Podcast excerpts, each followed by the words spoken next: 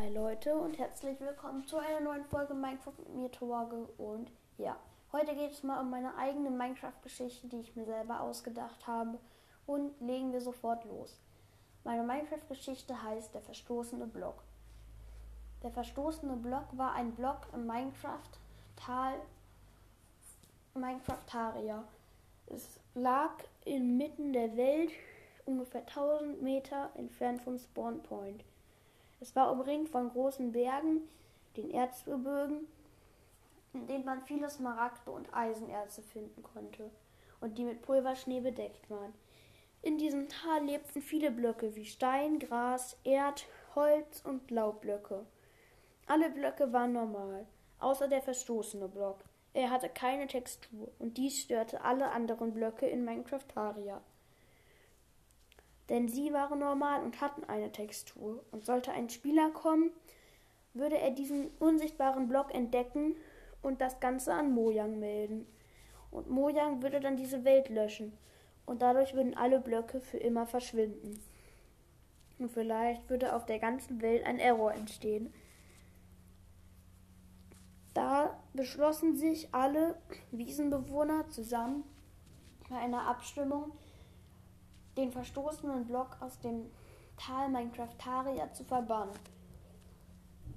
Das wollte natürlich der verstoßene Block nicht, doch durch die Abstimmung konnte er sich nicht wehren, da sie dort in einer Demokratie lebten, wo man immer über alles abstimmt und die Mehrheit gewinnt.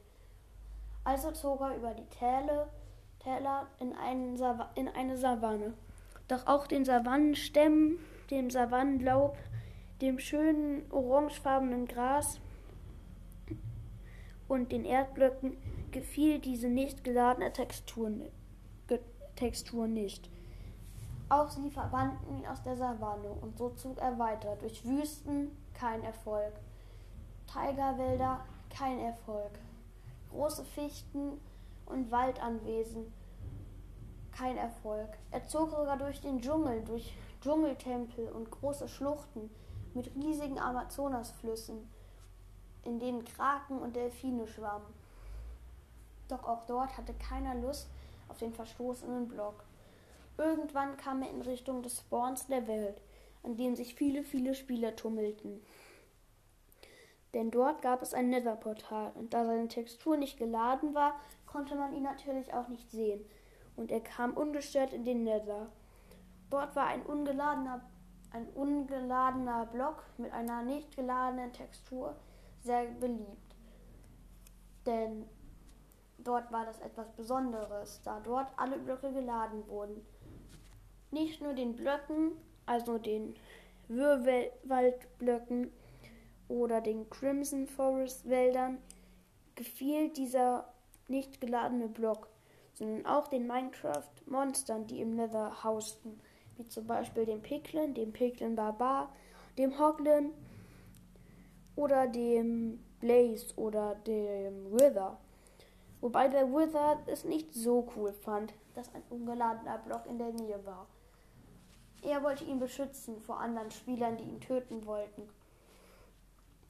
Denn wenn man den verbotenen Block sah, und das war allen bewusst, würde Mojang diese Welt löschen und alle Blöcke wären weg, wie schon erwähnt. Doch da versteckte sich der ungeladene Block in einer Truhe in einer Festung, wo man ihn natürlich nicht sehen konnte, da seine Textur nicht geladen wurde.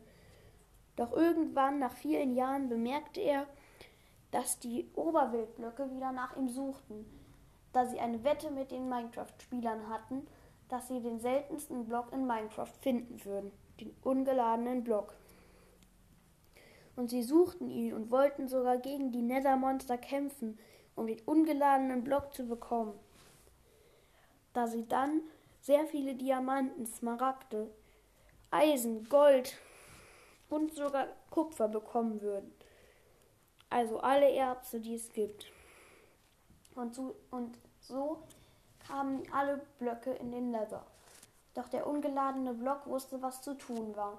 Sie gingen in die Bastionen und holten aus den ganzen Truhen Schwerter, Äxte, Rüstung und Netherite-Barren hinaus und machten sich daraus alle Netherite-Equipment, also Schwerter, Äxte und Rüstung, und kämpften gegen die Blöcke aus der Oberwelt, die mit verzauberten Diamantrüstungen und Waffen kamen, um sie zu besiegen. Der Kampf war sehr spannend und der ungeladene Block war natürlich der schwierigste Gegner, da er unsichtbar war. Er kämpfte und kämpfte, bis dann der Obsidianblock kam, der wohl schwerste Gegner der Oberweltblöcke. Er war sehr stabil, hatte viele Leben und es dauerte sehr lange gegen ihn zu kämpfen. Doch auch irgendwann war der Obsidianblock tot. Es existierten natürlich immer noch sehr viele Oberweltblöcke, doch diese waren egal.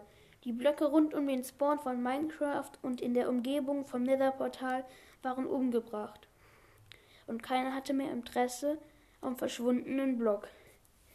Im Nether bauten nun die ganzen Blöcke zusammen mit dem verstoßenen Block eine Stadt auf. In dieser Stadt lebten alle Nethermonster.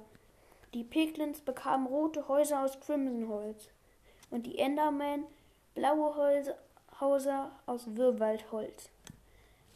Alle waren zufrieden, bis auf der Netherite-Block. Auch ihm bauten sie ein Haus, aber er wollte eins aus Gold und aus Blackstone, also Schwarzstein, haben. Die Piglin-Barbaren wollten ihm das Haus bauen. Doch der Netherite-Block hatte noch mehr spezielle Wünsche. Er wollte, dass der unsichtbare Block, sein Lieblingsblock, bei ihm wohnen konnte.